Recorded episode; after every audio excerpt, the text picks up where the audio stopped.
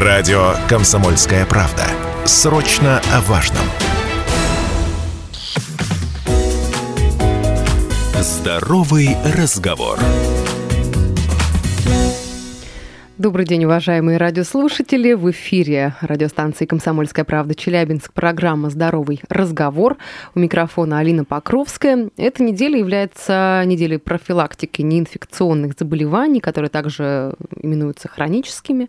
И, как правило, они имеют продолжительное течение, развиваются в результате а, совокупного воздействия разных факторов. Это генетика, физиология, экология. И подробно о том, что относится к этим самым неинфекционным заболеваниям, заболеваниям, о их предотвращении, лечении и мерах профилактики. Сегодня мы поговорим с экспертом студии, главным врачом областного центра медицинской профилактики Ольгой Агеевой, которая сегодня у нас в гостях. Ольга Викторовна, здравствуйте, добрый день. Рада вас видеть. Здравствуйте, это взаимно.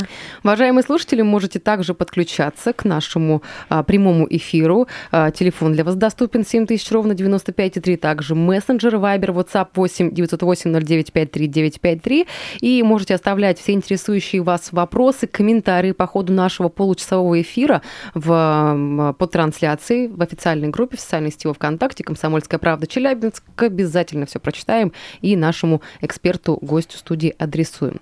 Ольга Викторовна, давайте разбираться во всем подробнее, потому что как-то я с неким таким непониманием сначала отнеслась к данной теме. Ну, неинфекционные заболевания и что такого, что вообще это такое, что к ним относится, а потом, когда уже углубилась и поняла на примерах популярных знаменитых людей, к чему это приводит, конечно, ужаснулась и прям вот многие моменты пропустила через себя и поняла, насколько это критичное положение, вот люди до себя до каких доводят ситуаций. Давайте подробно вообще, что к ним относится, к неинфекционным. Да, вообще профилактика не, вот этих хронических неинфекционных заболеваний, это, наверное, самое основное, что мы вкладываем вообще в понятие работы службы медицинской профилактики, работы каждого врача.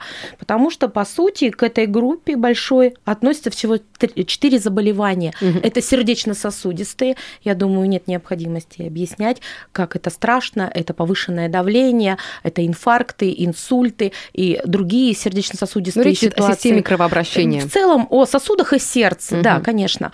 Э, это первая группа. Вторая группа – это онкологические заболевания. Тоже считаю, нет необходимости всю актуальность проговаривать да. Третье – это сахарный диабет. И четвертое – это заболевания органов дыхания. Вот эти четыре большие группы э, заболеваний, угу. которые каждая само по себе э, еще имеет несколько там э, различных вариантов патологии.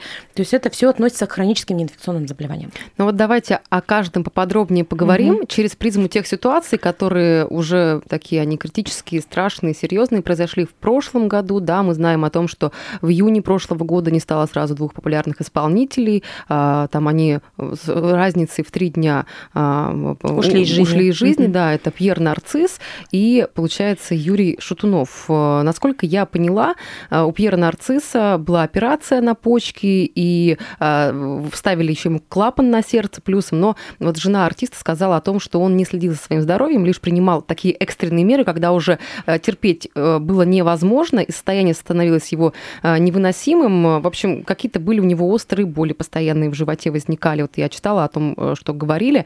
И он пошел в э, клинику, где там его обезболили, я так понимаю, отпустили, но не могли найти э, причину, и потом выявили, что у него была подагра. Вот э, что такое вообще подагра, э, что происходит с организмом в этот период, э, как все это проходит? Но в данном случае, наверное, не только подагра явилась причиной, а в целом какие-то сердечно-сосудистые ситуации, потому что подагра может просто стать триггером и запускать патологию сосудов, например. Это обменное заболевание, при котором нарушен обмен мочевой кислоты. В итоге, конечно, соли откладываются откладываются и на суставах, и э, в сосудах. А в итоге это ведет к дисфункции сосудов, дисфункции сердца, как большого такого насоса, который должен прокачивать через эти сосуды. И, э, как правило, осложнением являются опять те же самые сердечно-сосудистые заболевания, э, которые через осложнения, зачастую фатальные, приводят вот к такому летальному исходу. То есть здесь больше, наверное, надо сделать акцент не на конкретных там ситуациях, которые угу. стали причиной летальной, э, летального исхода, а в целом на отношение к своему здоровью.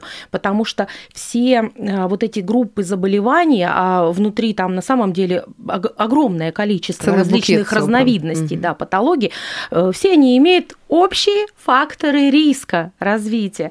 И мы понимаем, что даже пол является фактором риска. Не случайно э, у нас мужчины, к сожалению, в более молодом возрасте даже уходят от таких э, ситуаций сердечно-сосудистых, потому что мужской пол в данном случае это фактор риска. Мы на него не можем, к сожалению, может быть, к счастью, повлиять, но возраст, безусловно, является фактором риска, и чем старше человек, тем он должен более ответственно относиться к своему здоровью, тоже понятно. Вредные привычки, курение, злоупотребление алкоголем, э, что-то из этого, стрессовые моменты, что-то из этого явилось триггером, запустило, и если это в течение нескольких лет, десятилетий никак не коррегируется, никак не изменяется, это приводит к развитию заболевания. Ну, то есть это закономерно, это прогнозируемо, да, что такие ситуации рано или поздно человеком произойдут, если он запускает свое здоровье, потому что э, вот э, что происходило, да, в ту неделю я вот помню, когда такие ситуации происходят с знаменитыми людьми, популярными, конечно, да, конечно. это таким холодным душем является для людей, они понимают, что очень хорошо, да, а такое да, возможно, да. такое, и знаете, все начинают И все начинают том, что... вспоминать, Алина, угу. о том, что он жаловался уже, например, да. там три месяца, это были такие боли, или, например, как у Шатунова, что последнее время его беспокоили очень выраженные боли в грудной клетке. Это все звонки, которые нельзя игнорировать, и это уже проявление заболевания. Совершенно верно, потому что столь молодой возраст, ну, молодые мужчины в самом рассвете сил. Согласна, это очень молодой 40-45 э, лет, и, конечно, такие ситуации страшные а, происходят в их э, жизни. Ну, то есть давайте мы с вами зафиксируем, да, по вот этим заболеваниям. Какие-то первые самые звоночки происходят, что-то где-то закололо, или какая-то отдышка Нет, появилась? надо Нет? смотреть гораздо раньше. Угу. С возрастом, а именно, ну, вот у всех индивидуально, на самом деле, я вам не скажу четкий алгоритм, ни один врач вам не скажет. Но не зря у нас диспансеризация 40 лет ежегодной становится, понимаете? То есть с возрастом ты начинаешь очень трепетно относиться к своему здоровью. Это правило. Давайте все сейчас подумаем о том, а знаю ли я о состоянии своего здоровья, знать все факторы риска, понимать, что если я курю, то это категорически э, нужно от этого отказываться, потому что это мощнейший фактор развития и онкологических, и сердечно-сосудистых заболеваний. Это в десятки раз повышает риски развития вот таких внезапных фатальных событий. Поэтому человек, э, если вот хотите такое, ну, своеобразное правило, должен понимать, что с возрастом я не молодею, несмотря на то, что внешне я прекрасно сохраняюсь, например, да, но мой организм требует большего внимания. Я не могу уже не высыпаться часами, сутками, да, и э, реагировать на стресс, отряхнулся и пошел дальше. То есть нужно как-то вот научить себя не переживать, ценить. Важный момент, да, важный момент вы затрагиваете, важно, да. потому что на самом деле стресс является, вот они, они начинают э, разные процессы в организме запускать, не очень положительные и хорошие, потому что э, вот психологически человеку сложно справиться да, с какими-то ситуациями, там начинают сопутствующие вещи вылазить, и, конечно, это вот очень важный навык в жизни любого взрослого человека, чтобы вот с этим справляться, как-то постараться свой фокус сдвинуть на вещи, ну, более важные, все чем живы, проблемы. Все здоровы, да, да. у меня все хорошо, это всего лишь рабочие моменты. Я сейчас поговорю, и мы решим эту проблему мирным путем. Это очень важно, потому что мало кто задумывается, говоря о том, да, стрессы, стрессы, а э, при стрессе у нас идет мощный выброс гормонов. Не просто так, адреналин, кортизол, те гормоны, которые спасают нас в экстремальных ситуациях, они заставляют сердце быстрее биться, оно так быстрее изнашивается, если мы угу. каждый день живем в такой в ситуации. Конечно, сосуды сужаются, повышается давление. Естественно, если, если есть какие-то отклонения вот в, в сосудах и сердце, то все это проявляется и проявляется там, вот этими событиями, ишемической болезнью и как крайним проявлением инфарктом или инсультом. То есть это все имеет под собой совершенно э, физиологическое обоснование и связано с выбросом вот таких вот гормонов. Ну, имеет такую цепную реакцию, Цепная друг реакция, за другом да. оно начинает поступать. Да. По поводу сахарного диабета хотелось бы да. также поговорить. Вот о вообще рисках его развития, как, э, как с ним жить э, и что делать. На самом ли деле так, что э, сахарный диабет вот какие-то тоже заболевания, да, если они имеются, он начинает их в более ярких красках проявлять. На самом организме. деле, действительно. Что происходит? Это заболевание, которое также имеет под собой нарушение обменных механизмов, то есть те углеводы, а именно глюкоза, которая поступает в организм, она в силу разных причин не может хорошо усваиваться, усваиваться клетками. Иногда она просто не может зайти в клетку в качестве энергии, так в норме происходит, остается в крови, так мы диагностируем высокий сахар крови. А сама по себе глюкоза в крови повышенная не болит, но она очень плохо влияет на выстилку сосудов. Э, стеночки, которые должны э, быть гладкими, являются такими шероховатыми. Под действием высокой концентрации сахара крови они распадаются. Это сразу же делает возможным присоединение и образование тромбов и холестериновых бляшек. Вот весь патогенез сахарного угу. диабета, как правило, второго типа. Вот, это более распространенное заболевание, и к нему приводит ожирение.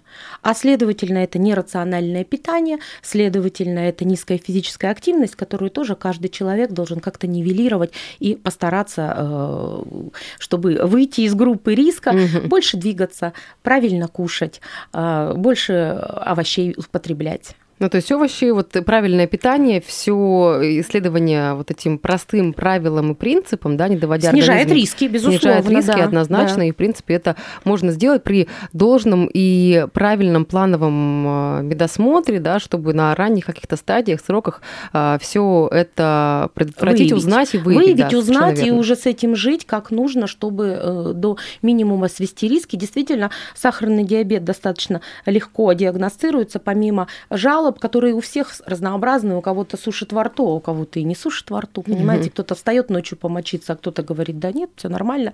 Вот. Но один, а, один лабораторный тест – это на сах... исследование на сахар крови, как мы говорим, или на глюкозу крови, как правильнее по-медицински говорить. То есть э, расставить все точки над «и» покажет э, показатель, мы поймем, высокий он или нормальный, и, соответственно, риски э, заболевания будут выявлены. А, сейчас предлагаю прерваться. Впереди у нас небольшая рекламная пауза, после вернемся и продолжим. Мы продолжаем эфир на радио «Комсомольская правда» Челябинск. Программа «Здоровый разговор». У микрофона Алина Покровская. Сегодня говорим о профилактике неинфекционных заболеваний. И, а, как правило, они имеют продолжительное течение, развиваются в результате различных а, воздействий. И физиология тут влияет, и экология, и генетика. И подробно о предотвращении, лечении и мерах профилактики сегодня мы говорим в студии с экспертом, главным врачом областного центра медицинской профилактики Ольгой Агеевой. Ольга Викторовна, еще раз здравствуйте. Здравствуйте. А, уважаемые слушатели, можете без всякого стеснения подключаться к нашему эфиру. Телефон 7000 ровно 95,3, доступны мессенджеры, Вайбер, WhatsApp 8 908 0953 953. И также а, можете писать а, комментарии внизу под трансляцией, которая сейчас идет а, в нашей официальной группе «Комсомольская правда Челябинск». Все обязательно прочитаем и а, гостю адресуем. На самом деле деле сегодня мы за основу темы обсуждаемой, да, неинфекционных заболеваний взяли ситуации из жизни, которые происходили со знаменитостями, потому что, как правило, вот такие э, случаи, они как-то отрезвляют э, людей и, и дают понимание, что вот, ну, казалось бы, да, молодой мужчина, женщина в самом расцвете сил, но вот когда такие ситуации происходят, и начинают врачи разбираться и причинно-следственную связь искать, то там все крайне запутано, и люди просто переориентируются в своей жизни только на профессиональные достижения, ну, скажем так, не обращая внимания на там звонки какие-то, да, со здоровьем, что происходило. И вот это все происходящее, конечно, наталкивает на мысли о том, что, ну, ничего важнее здоровья нет, и вот как раз-таки сегодня мы обсуждаем, да, ситуацию, которая произошла с Пьером Нарциссом, да, с Юрием Шатуновым, инфаркт э, у него произошел. Хотелось бы вспомнить тоже в контексте данной ситуации э, экс-ведущего популярного шоу на федеральном канале Михаила Зеленского, когда он уехал отдыхать в Доминиканскую республику, и вот там ему стало плохо.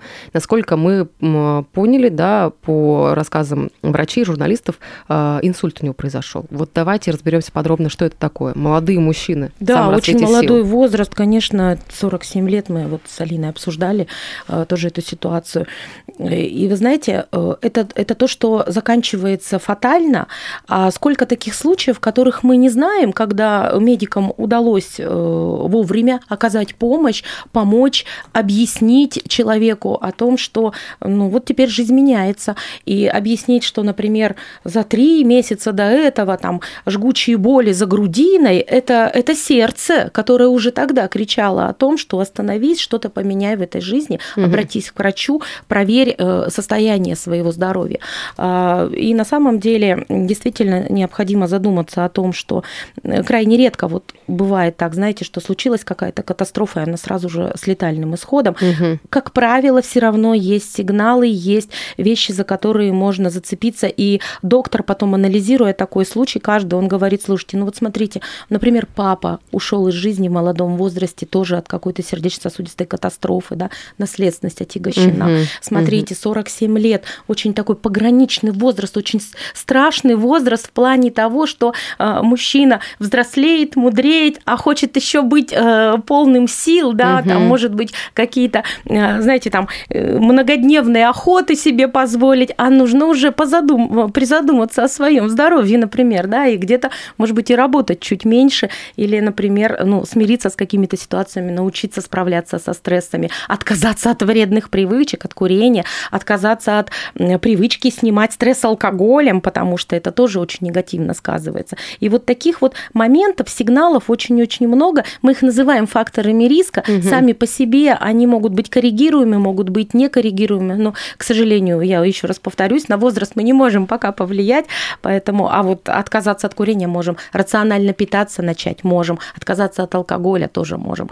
И, э, конечно, эта ситуация такая показательная, извините меня за такое слово, но э, очень важно понимать, а контролировал ли он свое давление, например, понимал, что оно высокое или нет, принимал лекарственные препараты или нет. То есть вот, например, в возрасте старше 40 лет, но я категорически настаиваю, чтобы был какой-то с собой, может быть, переносной маленький тонометр. Сейчас очень удобные есть такие варианты. Сейчас есть часы умные с функцией измерения артериального давления и пульса, например. Да, это ориентировочный показатель, скорее всего, тонометр врача э, там более четко измерит, да, на приеме с соблюдением всех правил. Но вы можете ориентироваться в течение дня, например, после какой-то стрессовой ситуации, посмотреть, давление поднимается очень высоко, до 160, например, миллиметров ртутного столба. Значит, уже адаптационные механизмы не справляются. И уже надо обратиться с этим, сказать, доктор, ну вот смотрите, может быть, мы какой-то мне алгоритм пропишем, я сдам анализы, я посмотрю уровень холестерина, сахара. Доктор сам знает, он, скорее всего, направит вас на такую угу. диспансеризацию